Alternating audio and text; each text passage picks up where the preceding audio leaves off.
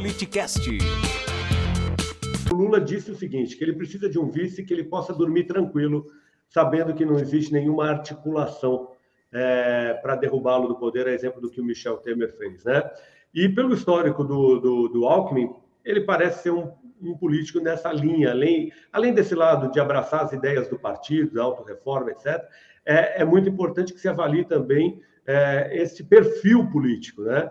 E parece que o Lula enxergou no Alckmin alguém que tem esse perfil, que não tem o perfil de traidor. Ao contrário, no Estado de São Paulo foi traído pelo Dória, oportunista, que acabou declarando o apoio ao Bolsonaro antes mesmo do, de acabar o primeiro turno, quando o Alckmin ainda era candidato em 18.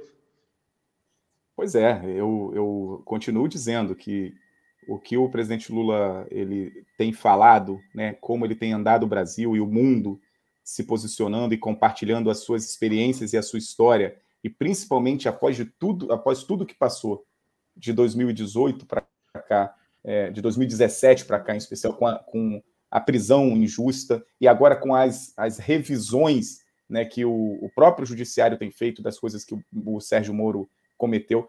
Enfim, nós precisamos respeitar o que o presidente Lula fala. Mas eu acho que esse debate sobre o Alckmin ainda tem muita coisa a acontecer.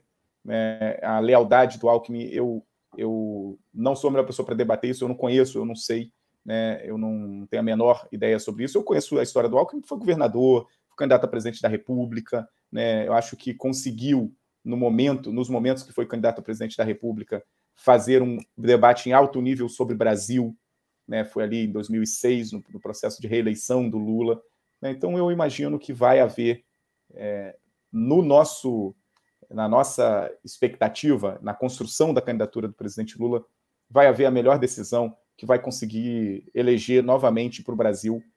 Primeiro, um projeto que tenha clareza da defesa da democracia, do fortalecimento das instituições, e segundo, construir um Brasil que devolva ao povo brasileiro a dignidade, a esperança e a enfim, a condição de andar de cabeça erguida e de olhar para as crianças dentro de casa e saber que vai ter o que comer de manhã, né, no café da manhã, de tarde e de noite.